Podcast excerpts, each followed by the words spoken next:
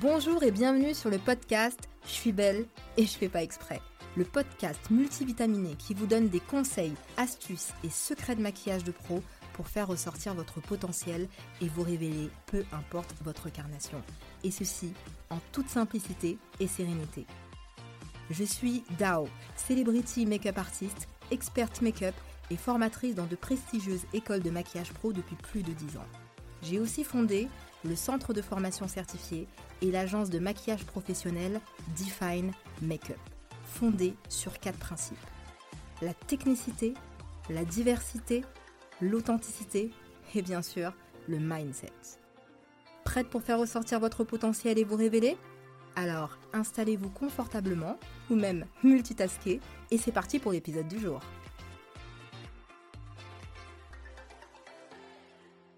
Bonjour à tous et bienvenue sur le cinquième épisode du podcast Je suis belle et je suis pas exprès. Aujourd'hui, j'ai choisi d'aborder un thème très important car il est au cœur des objectifs quotidiens de toutes les femmes dans le monde, quelle que soit leur carnation de peau ou autre. Cet objectif vient même en pole position avant même la perte de poids mes beautés. Sachez que c'est l'éclat.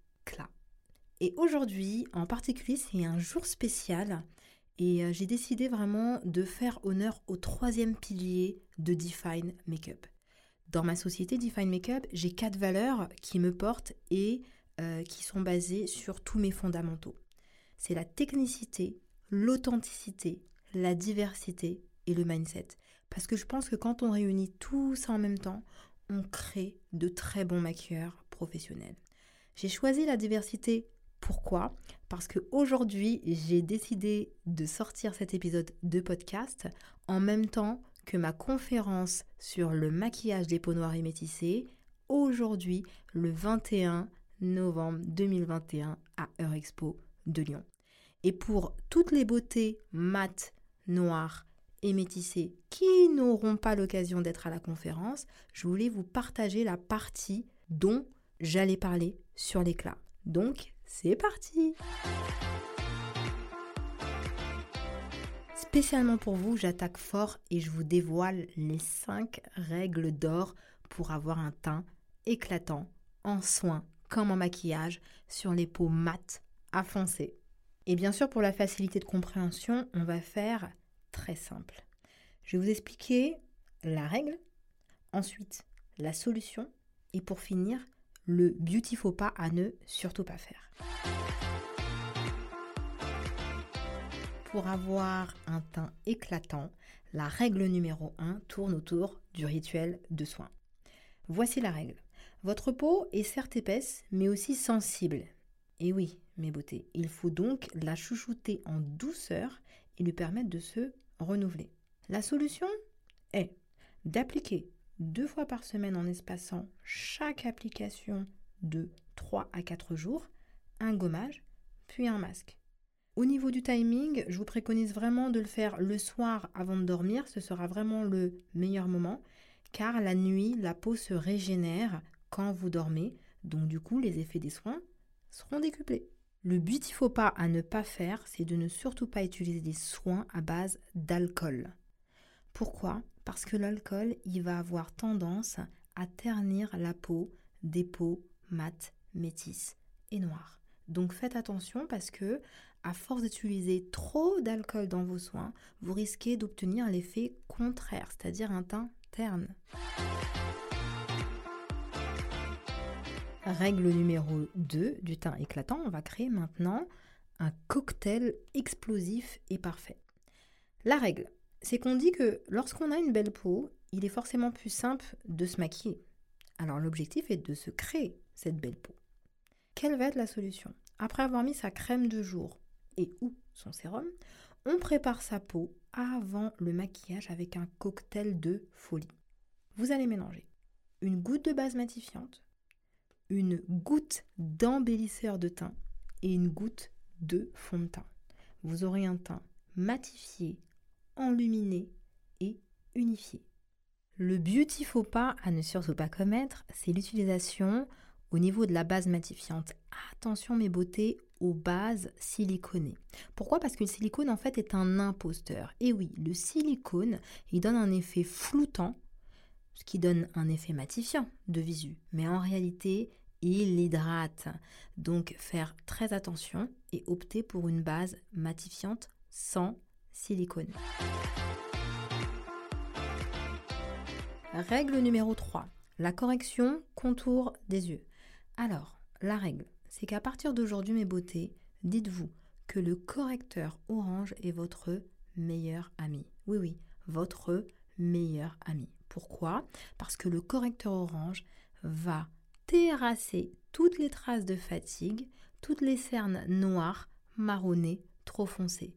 Le orange va être votre super couleur de neutralité qui va vous donner bonne mine. Et n'ayez crainte, le orange peut faire peur comme ça en correcteur de visu, mais en réalité, ils se font merveilleusement bien sur votre peau et vous donnera un super éclat et neutralisera toutes vos imperfections.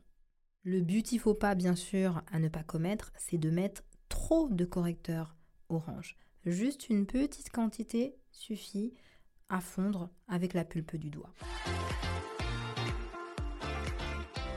Règle numéro 4. Le fond de teint et la poudre. Pour le fond de teint, comme je le disais à l'épisode précédent, il va être très important de vérifier de manière méticuleuse que vous avez testé le fond de teint où il faut, que vous avez choisi la bonne texture, la bonne couleur, la bonne application et les bonnes bases. Ça, c'est le cocktail pour un teint parfait.